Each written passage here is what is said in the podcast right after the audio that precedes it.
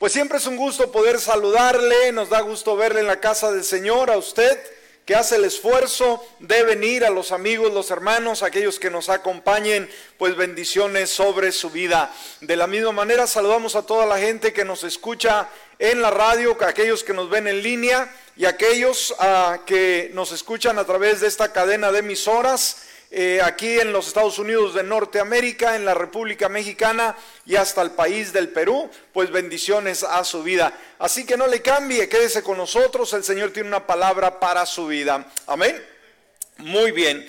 Bueno, vamos en esta hora a entrar a la palabra. Tenemos un buen tema en este momento, así que dispóngase abra sus notas, sus apuntes y vamos a aprender. Yo creo que a la casa de Dios venimos a aprender palabra del Señor. Muy bien, seguimos con esta extraordinaria serie de sermones titulada ¿Por qué creo lo que creo? Y vamos a estar viendo el tema número 12 en serie titulado obviamente ¿Por qué creo en los ángeles? Vamos a estar viendo en esta ocasión eh, vamos a estar viendo el título de este tema, ¿por qué creo en los ángeles? Y vamos a estar dando la segunda parte. El domingo pasado, ¿cuántos estuvieron aquí el domingo pasado? Disfrutamos, ¿verdad? La palabra y pues dimos la primera parte. Vamos a dar la continuación que está bastante emocionante. Vaya conmigo Hebreos capítulo 1 versículo 14 y veamos cómo la Biblia describe a los ángeles. Y esta es una descripción muy clara con relación a la labor de los ángeles, con relación a su iglesia, con relación suya y mía. Dice Hebreos 1.14, ¿acaso, o sea, hablando de los ángeles, no son todos espíritus servidores enviados para ministrar a favor de los que han de heredar la salvación? Aquí podemos aprender algo, que los ángeles son enviados para ministrar a favor de los hijos de Dios. ¿No le da alegría esto? Quizás mi hermano, quizás mi hermana el día de hoy estás pasando por alguna dificultad, algún problema, algún caos, alguna desesperación, alguna duda. Déjame decirte, el tema de los ángeles provocará en ti un entusiasmo. Tu fe va a ser renovada cuando puedas comprender la labor impresionante que los ángeles hacen a favor tuyo y mío. Dijimos en el tema anterior, vimos en primer lugar los ángeles fueron creados por Dios, no son autosuficientes, ¿no? Fueron creados. En segundo lugar, los ángeles vimos que son espíritus y no son, ah, perdón, espíritus no son seres físicos, no son mortales como tú y como yo. En tercer, en tercer lugar, vimos que poseen personalidad e identidad y también vimos que son extremadamente poderosos. Amén. Eh, el primer tema hablamos un poco sobre ellos, pero este segundo tema vamos a ocuparnos en poder ver qué es lo que hacen ellos a favor nuestro, cómo ah, eh, de una manera única irrumpen en nuestras vidas y lo que eso provocan. Así que en el punto número 5 vamos a estar viendo el ministerio de los ángeles y vamos a dar una lista de algunos detalles que son bíblicos que nos hablan con relación a el aspecto de su trabajo hacia nosotros. Y en primer lugar, si usted está apuntando, vamos a ver que los ángeles son esencialmente espíritus ministradores. Amén. Los ángeles son esencialmente espíritus ministradores, son enviados de parte de Dios que su labor es ministrar a los santos, es ministrar a su iglesia. Ah, leíamos Hebreos 1.14 una vez más que dice, ¿acaso no son todos espíritus servidores enviados para ministrar a favor de los que han de heredar la salvación.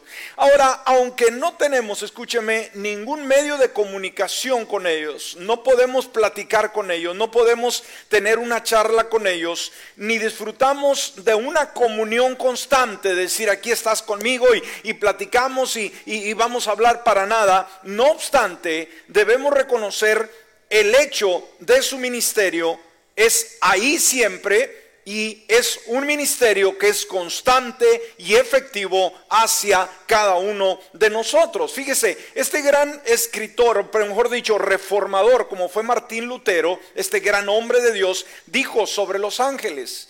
Un ángel es una criatura espiritual sin cuerpo, es lo que decíamos en el tema anterior creado por Dios. ¿Para qué dice esta frase? Para el servicio del cristianismo y la iglesia. ¿Cuántos dicen amén a esto? Una vez más, es un ángel, es una criatura espiritual sin cuerpo, creado por Dios para el servicio del cristianismo y la iglesia. Y este gran evangelista, como fue Billy Graham, dijo, creyentes, miren hacia arriba, anímense, los ángeles están más cerca de lo que crees. Qué lindo, ¿no? Entonces, algo que debemos de saber, sin lugar a dudas, que los ángeles están con nosotros y nadie, una vez más, nadie debe dudar al respecto. No lo podemos ver, no lo podemos sentir, pero alrededor nuestro, escúchame si tú eres un hijo de Dios, una hija de Dios, el Señor dijo que estos son espíritus ministradores a favor de aquellos que somos ahora salvos. Amén. Entonces, están con nosotros en nuestra vida. ¿Para qué? Para involucrarse en nuestros asuntos. Los ángeles, de una manera especial, están comisionados por el cielo para guardar a los hijos de Dios. Qué interesante, ¿no? Entonces aquí podemos ver en primer lugar que estos son aquellos que de una manera interesante ah, son espíritus ministradores que ministran nuestra vida. En segundo lugar, en segundo lugar, algo muy importante que debemos de saber, los ángeles son espectadores y testigos de las cosas terrenales. Amén. Una vez más, los ángeles son espectadores, amén, y testigos de las cosas terrenales. ¿Qué significa? Que aunque tú no los veas, las 24 horas del día ellos nos están observando. ¿Me escuchaste? Tú no los puedes ver. O te puedes esconder o quieres, quieres tratar de ocultarte de la vista de ellos, no vas a poder.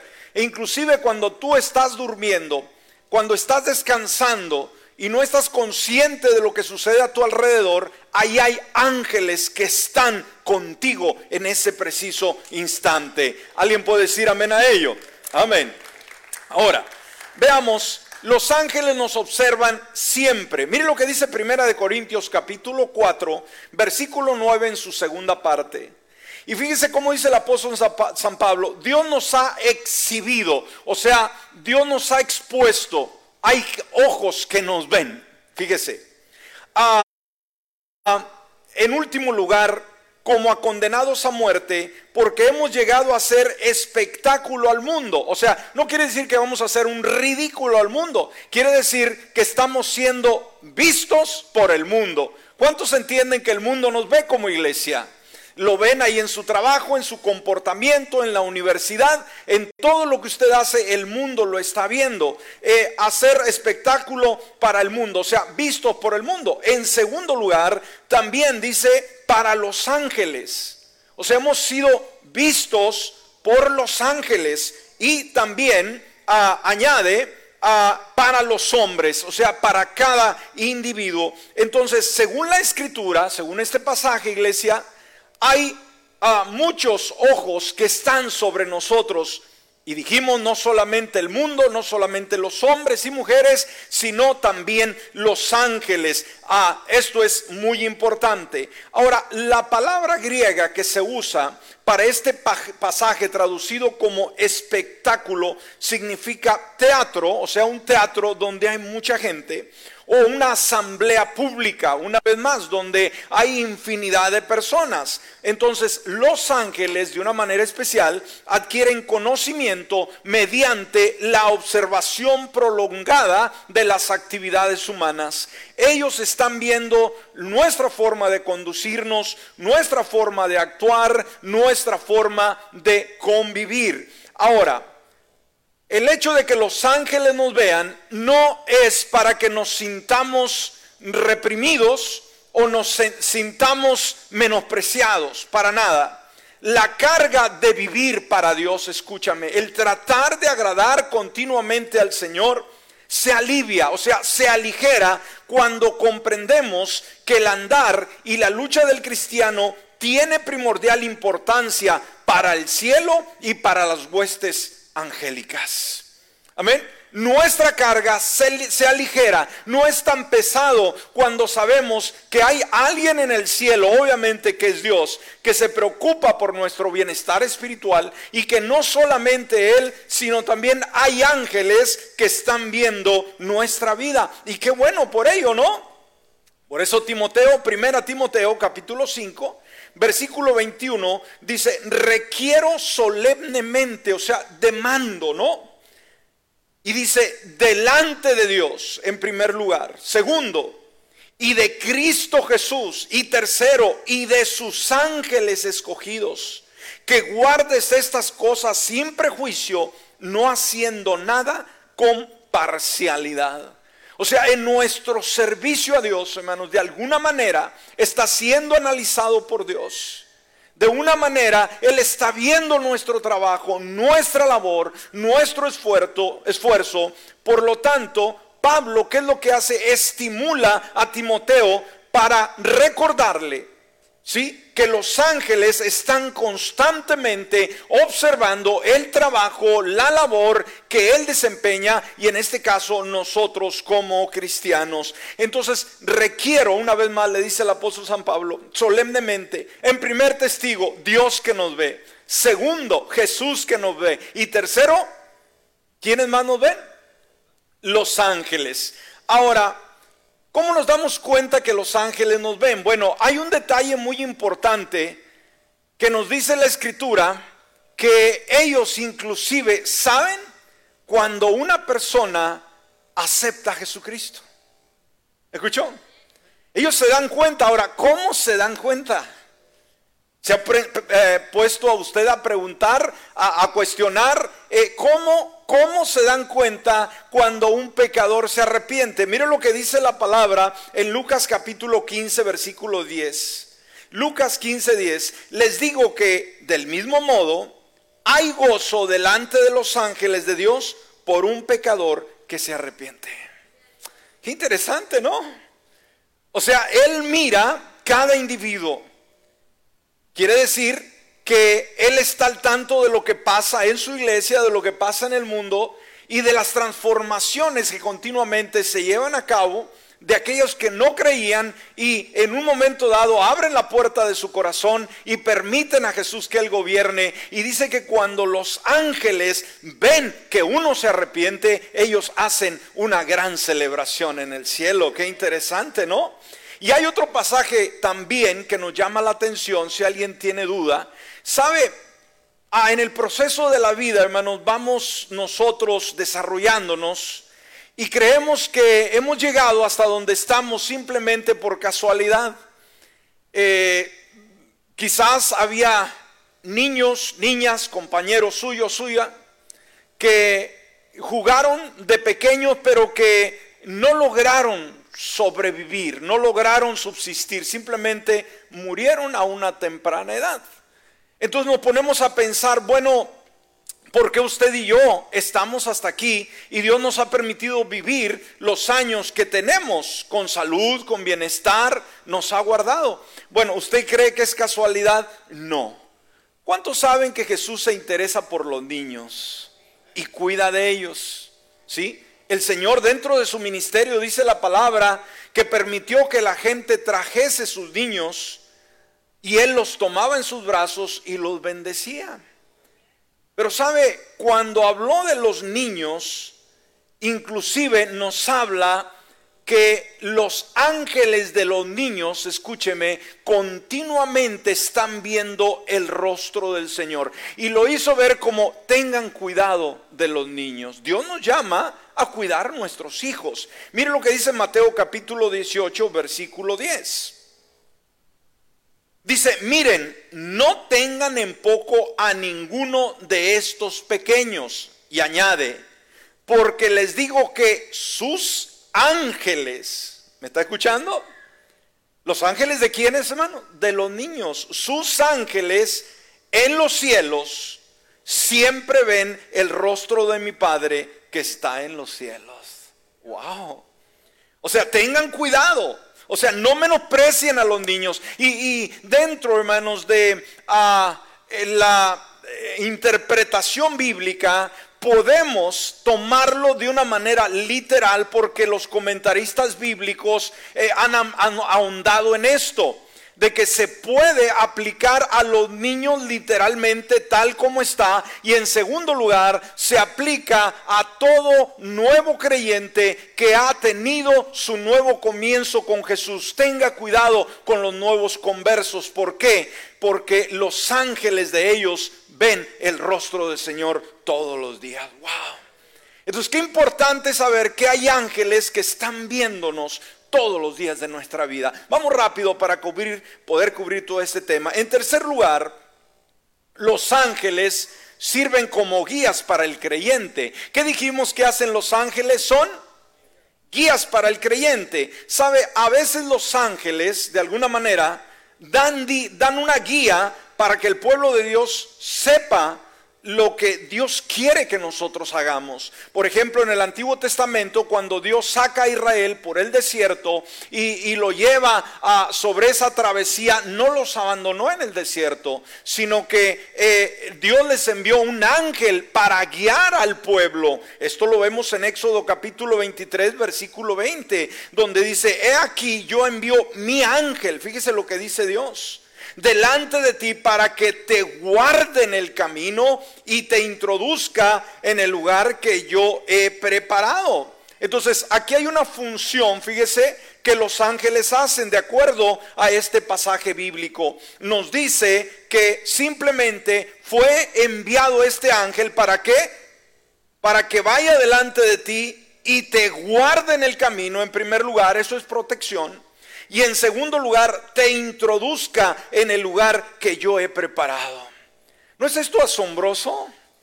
Él no dijo, voy a enviar a, obviamente Moisés, ahí estaba, pero no dijo, voy a mandar un montón de, líderes o, o capitanes o guías. No, voy a enviar mi ángel y él te va a proteger y te va a guiar. Por ejemplo, también podemos ver que José, el esposo de María, cuando ésta se encuentra que está embarazada, obviamente esa fue una noticia muy difícil para José. Él tuvo temor, tuvo duda, pero dice que un ángel se le apareció a José en un sueño y le aconsejó todo lo relacionado con el niño Jesús. Ahí lo vemos en Mateo capítulo 1, versículo 20 y 21. Dice, mientras él pensaba en esto, he aquí un ángel del Señor se le apareció en sueño y le dijo, José, hijo de David. Fíjese, hermanos, en un sueño se le aparece a José. Él estaba con dudas y le dijo, José, hijo de David, no temas. ¿Cuál es la primera palabra que el Señor nos manda cuando nos encontramos en desafíos, cuando nos enfrentamos ante grandes retos que no encontramos la respuesta para nuestra vida? El Señor envía ángeles para darnos una palabra. ¿Cuál es la palabra más asombrosa que queremos escuchar en un momento de soledad, de inseguridad, de, gran dolor? ¿Cuál es la palabra que nos favorece? No temas. ¿A cuánto nos agrada esa palabra? Es tan linda, ¿no? Es tan linda. Entonces le dice, a no temas recibir a María tu mujer, porque lo que ha sido engendrado en ella es del Espíritu Santo. Ella dará a luz un hijo y llamará su nombre Jesús, porque él salvará al pueblo de sus pecados. Qué interesante esto, ¿no? Que cuando no había luz, cuando no había revelación para José, llega un ángel y le señala el camino. Entonces ellos nos guían. Y sabe, otro detalle sumamente importante, ¿sabe? Dios está interesado en cuidar de nosotros, pero también está interesado que otros conozcan su gracia. ¿Está conmigo en esta hora? Él no quiere que nos quedemos con todos los favores para nosotros solos.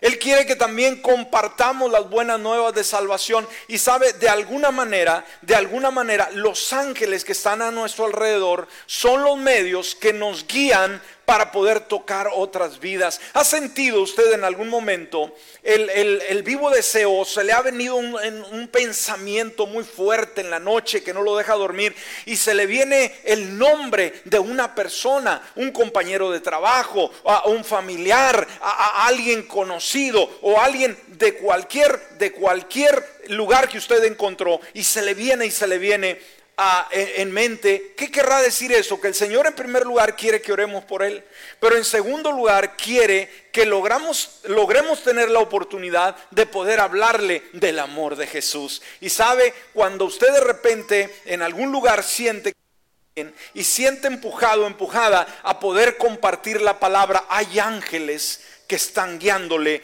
para que supla la necesidad espiritual de una persona que quizás ese día estaba decidido quizás a quitarse la vida. Quizás estaba decidido a, renunciar a su hogar, a abandonar su casa, qué sé yo, pero el Señor lo guió a través de sus ángeles para que usted le hablara de Jesús. ¿Está conmigo?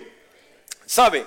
Fue un ángel, fue un ángel quien le dijo a Felipe, a dónde ir para evangelizar a un hombre, a un eunuco etíope. Esto lo vemos en Hechos capítulo 8, versículo 26. Dice, un ángel del Señor habló a Felipe. ¿Qué pasó, hermano? ¿Quién le habló? Un ángel. Entonces los ángeles hablan. Si en un momento usted escucha una voz, no se espante, también los ángeles hablan, pero debe de tener la certeza de que sean un ángel de Dios, porque también hay ángeles malos. Y en el siguiente ah, tema vamos a estar tocando ese otro eh, eh, asunto de los ángeles malos y también hablan. Reconozca la voz de Dios. Un ángel del Señor habló a Felipe diciendo, y fíjese lo que le dijo el ángel levántate y ve hacia el sur por el camino que desciende de Jerusalén a Gaza, el cual es desierto. Y usted sabe el resto de la narración, hermanos. Eh, Felipe evangelizó a este personaje muy importante y al final de su carrera eh, él reconoció su necesidad de Dios, inclusive de bautizarse, y fue bautizado en ese mismo instante. Es una experiencia maravillosa. Entonces dijimos, ¿qué es lo que nos impulsa? ¿Qué es lo que hay detrás a poder evangelizar los ángeles del Señor? ¿Será que ellos están también preocupados porque otros vengan a los pies de Cristo? Amén. Esto me recuerda, hermanos, eh, anoche que estaba analizando este tema me vino a mi mente de cómo Dios usa a hombres y mujeres. No solamente es Dios, el Espíritu Santo, que nos empuja a evangelizar, a hablar de Jesús, sino también los ángeles. Y recuerdo a estos días que estuvimos en Oaxaca, un día que nuestras hijas salieron con sus primitas y primitos a, pasear eh, a un lugar eh, nos quedamos nosotros en casa y también ah, mi cuñado eh, también se quedó, dijo, oye, pues nos quedamos solos, nosotros qué vamos a hacer, vamos a pasear también. Le dije, no, pero es que el domingo tengo que predicar en la mañana y en la tarde y era un sábado. Bueno, pues vámonos aquí a un bañario. Bueno, un bañario cerca, muy bonito, que nunca había ido, hermanos. Imagínense todos los años que vivía allá y los, lo, lo que he ido pues nunca, nunca, nunca había visto ese bañario. Un nacedero de agua unas rocas, lindo, lindo lugar. El caso es este, hermanos, cuando íbamos para allá, salimos a la carretera y luego tomamos un, eh, camino de terracería y entramos a un territorio que ya tenía mucho que no había oído. Y le dije, hoy es, este lugar no es de Agapito Betanzos. Sí, dice, eh, eh, todo este territorio era de él, ahora pues él murió hace años y ahora sus hijos están. Cuando pasamos por ahí, hermanos, me llamó la atención que estábamos pasando sobre un rancho, pero yo no me acordaba y me dijo, ese rancho era de Agapito. Ah, le dije, yo recuerdo, y ahorita les voy a mencionar por qué, hermanos, que yo vine, escúcheme, hace 36 años yo vine a ese rancho. Bueno, el asunto es este, hermanos. ¿A dónde quiero llegar? Este hombre se cuenta que fue un hombre muy famoso ahí en la región, en el istmo. Por causas de la vida se convirtió en un criminal. Mató cerca de nueve personas. Era un hombre que siempre andaba armado. Mi suegro me contaba que era un íntimo amigo de él desde joven. Eh, tomaban juntos, paseaban juntos. Siempre andaba armado.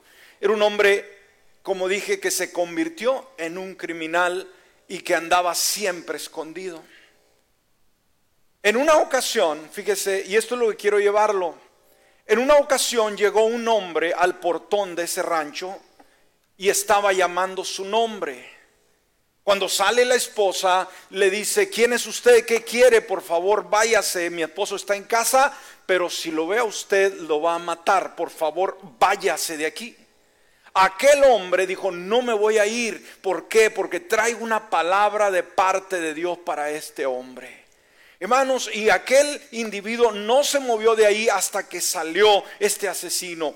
Platicaron, le expuso el Evangelio y aquel hombre aceptó a Jesús como su Salvador personal. Increíble. Ahora, ¿qué cree usted, hermanos? ¿O quién cree usted que estuvo detrás de este valiente hombre para ir a la cueva del león más buscado y decir, vengo a hablarle de Cristo Jesús. Y que cuando la mujer le dijo, váyase porque si lo encuentra lo va a matar. No, voy a hablarle de Jesús. Dígame usted, hermanos, obviamente el Señor estuvo ahí. Obviamente el Espíritu Santo estuvo ahí, pero ¿quién más cree usted que estuvo ahí en ese preciso momento dándole valor, empujándolo y llevándolo a ese portón?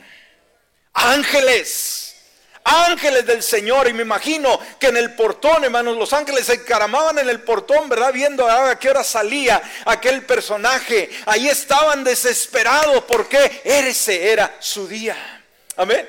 Qué interesante, ¿no? Qué interesante. Ahora, ¿a dónde voy esto? Bueno, e, e, este hombre era una leyenda que había yo oído mucho de él, pero sabe, tuve el privilegio junto con mi esposa de ir a su rancho, le dije, ¿por qué hace 36 años? Porque era cuando estábamos para casarnos mi esposa y yo, y él, como tiene un terreno muy grande, hay mucha palma en ese lugar, mucha palma que se usa allá para hacer las enramadas donde se hacen las bodas. Se cierran las calles y se ponen eh, palma en las enramadas. Y ese hombre fue nuestro padrino por así decirlo, de Palma. Ahí lo conocí, hermano, por primera vez. A la edad de 21 años tenía yo, vi ese hombre recio, hermano, ya convertido a Cristo Jesús, pero fue una experiencia maravillosa poder darle la mano y decir, este es la leyenda viviente de aquí del área, un hombre totalmente cambiado, totalmente transformado. Pero imagínense cuántos ángeles del Señor estuvieron detrás de este individuo, hermanos, para poder tocar el corazón de un pecador tan entenebrecido. ¿Me explico? Amén. Por eso, cuando usted siente el impulso de hablar del Señor, dígale, Señor, en tu nombre voy a hablarle a, este borracho, a, esta bruja, a este fulano, pero ayúdame, Señor, envíame tu Espíritu Santo, pero también envíame un montón de ángeles que me acompañen. Es bíblico, es legal, amén, está dentro de lo legal hablando bíblicamente. Qué interesante. Entonces es reconfortante, iglesia, saber que Dios puede enviarnos ángeles para guiarnos a quien hablarle de Jesús. Agarre ánimo. Imagínese el personaje este que le habló, hermanos, el hermano que le habló, que ganó a este hombre para el Señor. Imagínese ese hombre, ¿no? Wow. Siguiente, hermanos. Los ángeles dan fuerza y ánimo. ¿Qué dan los ángeles? Fuerza y ánimo. ¿A cuántos nos damos cuenta que de tiempo en tiempo nos falta fuerza, hermanos? Y nos falta ánimo. Si nos cansamos, no importa quién seas, no importa que ayunes todos los días, no importa que amanezcas orando todos los días, va a venir la, el, el miedo, va a venir el temor, va a venir la duda a tu corazón. Pero déjame decirte, los ángeles también están para darte fuerza y darte ánimo. ¿Y cómo lo sabemos? En primer lugar, un ángel, escúcheme, llegó a darle fuerza a Jesús cuando se encontraba en el Getsemaní. ¿Está conmigo en esta hora? ¿A quién? A Jesús. Ahora, la pregunta es, si Jesús necesitó fuerza de un ángel, ¿la va a necesitar usted? ¿La voy a necesitar yo? Pregunto, claro que sí.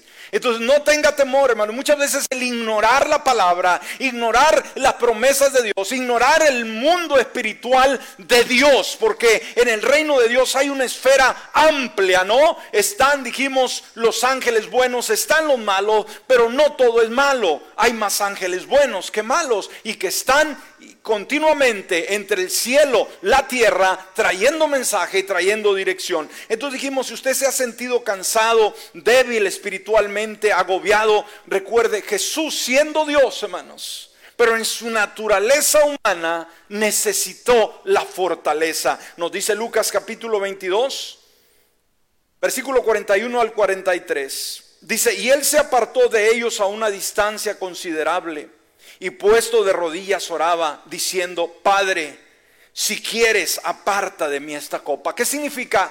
Esta copa significaba el dolor que iba a sufrir Jesús al enfrentar la cruz. Y dijo, Señor, como humano, hermanos, dijo, no hay forma de que haya de alguna manera salvación al género humano que no sea por este sacrificio o que sea alguien más, como ser humano, como ser humano.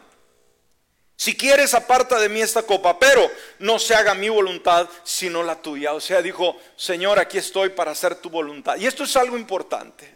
Decirle a Dios, no entiendo todo, no puedo ciertas cosas, pero se ha hecha tu voluntad. Entonces, dice el versículo 43, entonces le apareció un ángel del cielo para fortalecerle. Wow, qué impresionante, hermanos. Un ángel que llegó y lo tocó y lo nutrió de alguna manera sobrenatural. Y Jesús volvió una vez más a tomar el ímpetu, la fuerza para conquistar. Y una vez más, si Él lo necesitó, tú y yo lo vamos a necesitar. Ahora, nos dice la escritura que cuando él fue al desierto a ser tentado por Satanás, escúchame, dice la palabra que los ángeles le servían. Wow, qué interesante. Marcos capítulo 1, versículo 13. Dice, y estuvo ahí, o sea, hablando de Jesús en el desierto 40 días y era tentado por Satanás y estaba con las fieras y los ángeles le servían. Qué interesante. Los ángeles servían a Jesús. Ahora, en este caso tenemos que hacer una, una aclaración. Los ángeles no están para servirnos. ¿Me escuchó?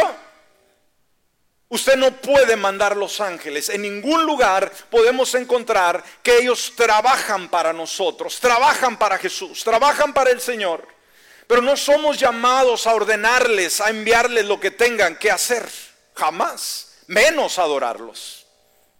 Si no lo sabía. Si estaba con el pendiente, decir, yo por eso también tengo mi angelito de la guardia y le prendo las veladoras y me inclino ante él. No, Dios nos prohíbe adorar a los ángeles. Juan, cuando vio un ángel, ahí quedó postrado hacia sus pies, dice, para adorarle, dijo, no, Juan, no lo hagas porque somos consiervos, somos ah, socios en esta cosa adora al Señor. ¿Qué le dijo el ángel? Mira, si tú me adoras vas a tener problemas tú con Dios y yo voy a tener problemas con Dios. Amén. Entonces no somos llamados a adorar ningún ángel, ni tampoco a darle órdenes en ningún momento. En este caso Jesús es Dios, a Él le servían. Ahora, sirven a los propósitos de Jesús no podemos hablarles a ellos que vengan, pero podemos decirles, Señor, envía a tus ángeles que vengan a socorrerme. ¿Está conmigo? Ahora, eh, también podemos ver que un ángel le dijo a Pablo que todos los que estaban en ese barco cuando iba a naufragar, en aquella gira que él llevaba eh, a ser presentado ante el César, le dijo que toda la tribulación iba a sobrevivir ese naufragio. Y esto lo vemos en Hechos capítulo 27, versículo 22 al 25. Pero ahora les insto a tener buen ánimo, pues no se perderá la vida de ninguno de ustedes, sino solamente la nave. O sea, en medio cuando todos estaban temblando que se hundía el barco, hermanos, este tuvo valor de decirles, no tengan miedo, no va a pasar nada. Ahora, ¿dónde se apoyaba el apóstol San Pablo. Mire lo que dice el versículo 23. ¿De dónde tuvo aliento? Porque esta noche estuvo conmigo. ¿Quién? El ángel de Dios de quien soy y a quien sirvo. Y me dijo, una vez más la palabra que le dijo a José, no temas, Pablo, es necesario que ah, comparezcas ante el César. Y aquí Dios te ha concedido todos los que navegan contigo. Por tanto, señores, tengan buen ánimo porque yo confío en Dios que será así como se me ha dicho. Qué interesante, ¿no? Y obviamente los ángeles, escúcheme, cuando fueron a arrestar a Jesús, ¿recuerda cuando fueron a arrestar a Jesús? Y, Pedro sacó una espada y le cortó la oreja a un soldado y le dijo, mete tu espada y dijo, ¿no crees que tengo yo ángeles que pueden pelear conmigo? Y fíjese, esto lo vemos en Mateo capítulo 26, capítulo 53, pelear por mí. Dice, ¿acaso piensan, fíjese lo que dijo Jesús, que no puedo ahora orar a mi Padre? Fíjese la situación que estaba Jesús. Estaban para prenderlo. Un montón de soldados llegaron y dijo, me van a prender. Ahora, Jesús dijo, ¿acaso piensan que no puedo ahora orar a mi Padre? ¿Qué podemos hacer, hermano, cuando estamos en momentos difíciles? Podemos orar a mi Padre y que Él no me daría más de 12 legiones de ángeles. ¡Wow! ¿Qué número menciona? 12 legiones. Ahora, este término, hermanos, legiones, era un término militar en el sistema romano. Y una legión se componía de seis mil soldados. Amén. ¿Cuánto era una legión? Seis mil soldados. Ahora, ¿cuánto estaba pidiendo Jesús que podía él, mejor dicho, pedirle al Padre y ayudarlo? Doce legiones. ¿Sabe cuántos son doce legiones? Son setenta y dos mil ángeles. ¿Escuchó? Dijo, ¿no creen que puedo enviar ahorita mismo 72 mil ángeles, pedirle a papá Dios que me mande en este momento? Ahora, imagínese, imagínese, 72 mil. Pero dijo Jesús, ¿está correcto el versículo, hermanos? Vamos a analizarlo. ¿Acaso piensan que no puedo ahora orar a mi Padre y que Él no me daría 12 legiones, dice? Pregunto, ¿está leyendo? ¿Ve un detalle ahí, hermanos? 12 legiones, dice. ¿Se limita a 12? No están leyendo. ¿Qué pasó? Más de 12 legiones. Entonces no serían 72 mil, sino muchos más. Imagínense. Ahora, en ese momento, ¿usted cree que los ángeles sabían que había soldados para prender a Jesús? Claro que sí. Ahora, cuando Jesús mencionó ángeles, ¿usted cree que habría algún voluntario en ese momento en el cielo que dijera, yo voy a defender a Jesús, yo voy, yo voy? O había puros soldados cobardes o ángeles cobardes.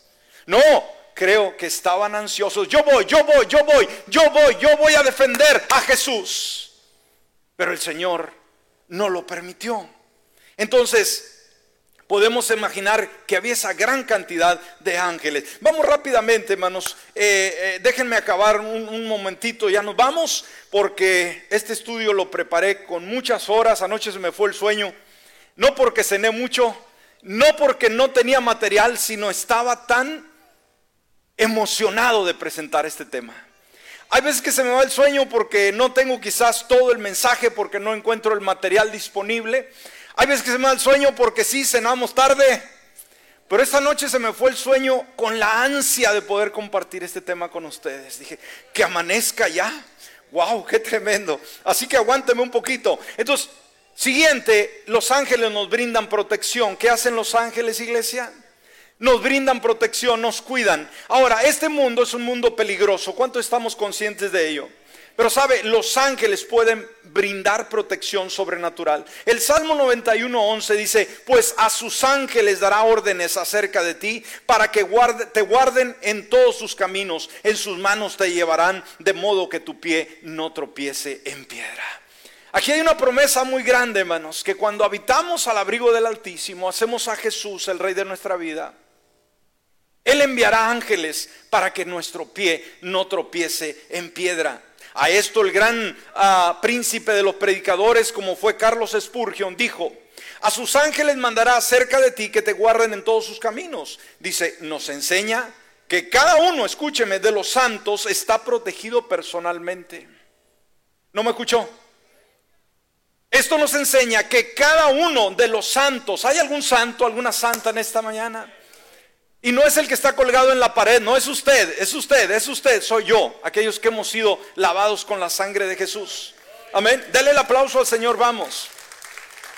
Dice, esto nos enseña que cada uno de los santos está protegido personalmente. Dios toma un interés personal en cada viajero en el camino correcto y manda a sus ángeles que lo guarden. ¿Se recuerda cuando Daniel fue puesto en el foso de los leones por no adorar, hermanos, a la imagen? ¿Qué pasó? Dice que un ángel apareció y cerró la boca de los leones. Recuerda cuando ah, aquellos tres jóvenes hebreos fueron echados al horno de fuego igualmente. Hermano, dice que un ángel llegó ahí y los protegió, que aún ni su ropa olía ni siquiera a, a, humo. Qué interesante, ¿no? Ahora, el Señor, el ángel del Señor nos libra. Mire lo que dice Salmo 34, 7, que fue el salmo con que cerramos el tema pasado. ¿Qué nos dice el Salmo 34, 7? Ponga atención a esto. El ángel del Señor acampa alrededor de los que los temen y los libra. Qué interesante.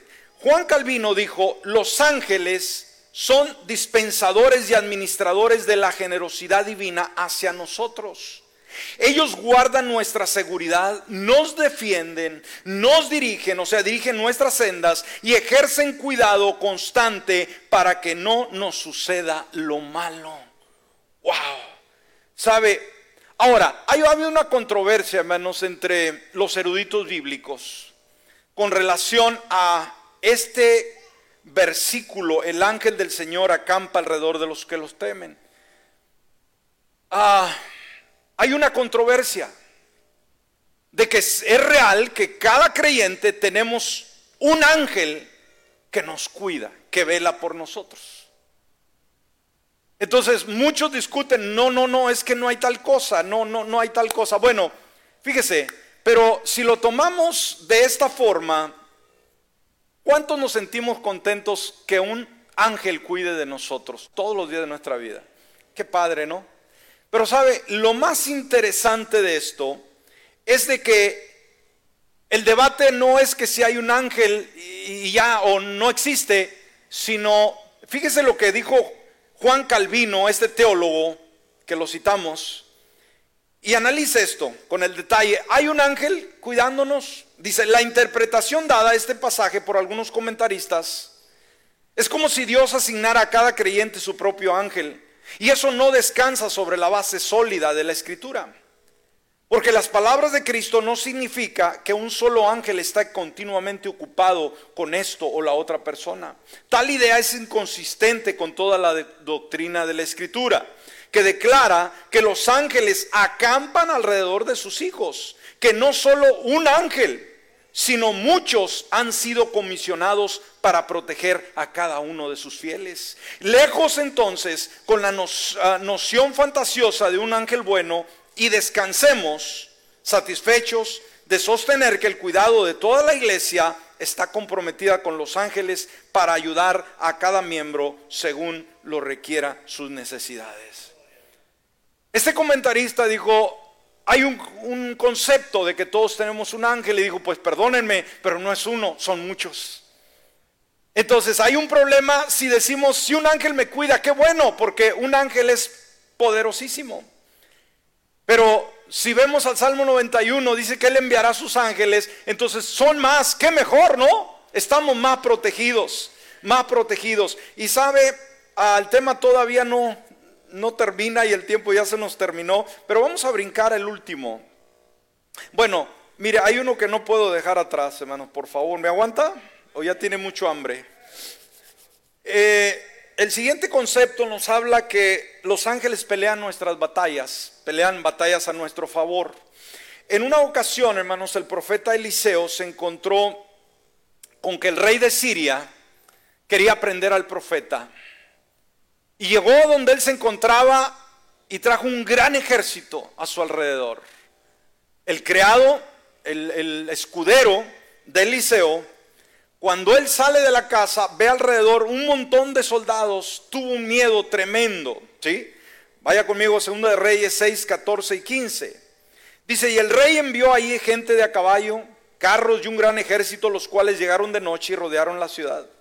Cuando el que servía al hombre de Dios madrugó para partir y salió, he aquí que un ejército tenía cercada la ciudad con gente de a caballo y carros. Entonces eh, su criado le dijo, ay Señor mío, ¿qué haremos? O sea, cuando salió temprano, vio todo el ejército de enemigos y entró corriendo y dijo, ¿qué vamos a hacer? Estamos rodeados. Y fíjense, hermanos, la importancia de desarrollar ojos espirituales que no estemos limitados a las circunstancias, a los problemas que suscitan a nuestro alrededor. Ves ver más allá de nuestros problemas y ver ese ambiente espiritual. Usted puede ver gigantes por todos lados. Pero sabe que usted no es llamado a ver esos gigantes, usted es llamado a ver el gran ejército del Señor que está ahí para vencer esos gigantes. Y dice el profeta, entonces oró, fíjese, hizo una oración pidiendo que el Señor abriera los ojos de su siervo para que pudiera ver, escúcheme, el poderoso ejército de los ángeles de Dios protegiéndolos. Y aquí vamos al versículo 16 y 17. Él le respondió, no tengas miedo. ¿Qué le dijo, hermanos? El, criado estaba temblando de miedo y que nos van a matar. ¿Cuál es la palabra? No tengas miedo. Y fíjese lo que él dijo, hermanos. Más son los que están con nosotros que los que están con ellos. Entonces Eliseo oró diciendo, te ruego, oh Señor, que abra sus ojos para que vea. El Señor abrió los ojos del criado y éste miró y aquí que el monte estaba lleno de gente a caballo y carros de fuego alrededor del Eliseo. ¡Wow! ¡Qué impresionante! Qué interesante cuando todo se veía caótico, cuando no se veía esperanza, cuando su criado dijo, ¿y ahora qué vamos a hacer? Le dijo el profeta, Señor, por favor, abre los ojos espirituales para que vea. Y cuando vio, hermanos, vio un ejército celestial de ángeles que los cuidaban y les dieron la victoria. Y sabe, si vamos, apláudale al Señor, hermanos, no es para menos. Hay tantos casos, otros casos en la Biblia, no tenemos tiempo, hermanos, para leerlos, pero es impresionante cómo el Señor ha enviado sus ángeles para poder pelear nuestras batallas. Póngase de pie en esta hora y con esto cerramos. Como último punto, asisten los ángeles a los creyentes en el momento de la muerte. ¿Me escuchó? Dijimos, mire, cuando fuimos niños, los ángeles del Señor nos cuidaron y nos trajeron hasta aquí. Cuando aceptamos a Jesús con nuestro Salvador, el Espíritu Santo vino a morar en nosotros. Y obviamente los ángeles del, Señor nos rodearon y nos han acompañado en ese trayecto de la vida. ¿Cuál es el, el tercer desafío que vamos a enfrentar, hermanos? Sin lugar a duda, es la muerte. Es ese momento complicado en que todos la pensamos cuándo y cómo. Pero sabe que el Señor, no se preocupe, escúcheme. El Señor previamente ha hecho todos los preparativos para que en el momento que usted y yo muramos, no pasemos, como dice el salmista, a ese lugar de sombra de muerte. ¿Qué le dijo el Señor? Aunque ande en valla de sombra de muerte, no temeré mal alguno. ¿Sabe? Cuando Jesús murió en la cruz, hermanos, Él le quitó la autoridad a la muerte. Él dijo, cuando vaya, Él no dijo Jesús, o, o la palabra, perdón, no dice, cuando vayas a la muerte, no, valle de sombra de muerte. Porque muerte ya no existe. El morir es simplemente vivir para el Señor. ¿Me explico? ¿Qué es lo que vemos? La sombra. ¿Qué es lo que nos da miedo? La sombra del más allá. Pero no hay muerte para el creyente. ¿Me explico? ¿Quién le, le tiene miedo a la sombra de un león? De un tigre? De un elefante? ¿Será que la sombra nos debe dar miedo? ¿Qué, hace la sombra? Absolutamente nada. Y fíjese lo que dijo, Dios, hermanos. Aunque ande de valle de sombra, no de muerte, de sombra de muerte, porque muerte ya la venció en la cruz del Calvario.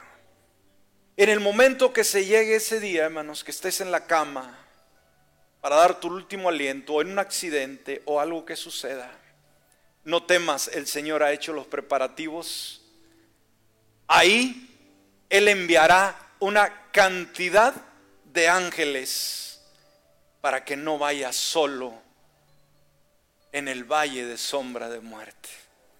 No tengas miedo. Él va a estar ahí. Va a enviar a sus ángeles. En ese trayecto, ¿sabes? El, el, cielo está en el tercer cielo donde está Dios. Está el primero de las aves, el segundo donde están los planetas, el tercero es donde mora Dios. Y hay un trayecto de aquí hasta allá, pero ese trayecto no irá solo, sino que ángeles te van a tomar y te van a dirigir hasta la, la entrada del cielo para ver el rostro de Jesús. En la historia de Lázaro y el rico podemos dar cuenta que los ángeles se encargaron de llevar a Lázaro al cielo. Ahí en Lucas capítulo 16 versículo 22 en su primera parte, aconteció que murió el pobre y fue llevado, ¿por quién? Por los ángeles al seno de Abraham. Amado, el viaje al cielo no será oscuro, no va a ser espantoso, no vas a ir solo, sola. Dios enviará a sus ángeles para que te conduzcan a tu hogar celestial. Entonces ganamos aquí y ganamos allá. Pero para que esto nos beneficie necesitamos estar bajo la cobertura de Jesús, bajo su gracia, bajo su amor ilimitado. Por eso el día de hoy, si estás aquí, todavía no has hecho a Jesús el Señor de tu vida, es el momento de hacerlo. Y si nos escuchas a través de cualquier otro medio, es el momento. ¿Por qué no cierra sus ojos? Y si no ha hecho a Jesús su Salvador, en esta hora puede decirle, Padre Celestial, en esta hora abro la puerta de mi corazón y te invito a que tú vengas a morar en él. Reconozco que soy un pecador, pero en esta hora yo abro la puerta de mi vida y te invito a que tú vengas a morar en Él. Por Cristo Jesús. Amén y amén.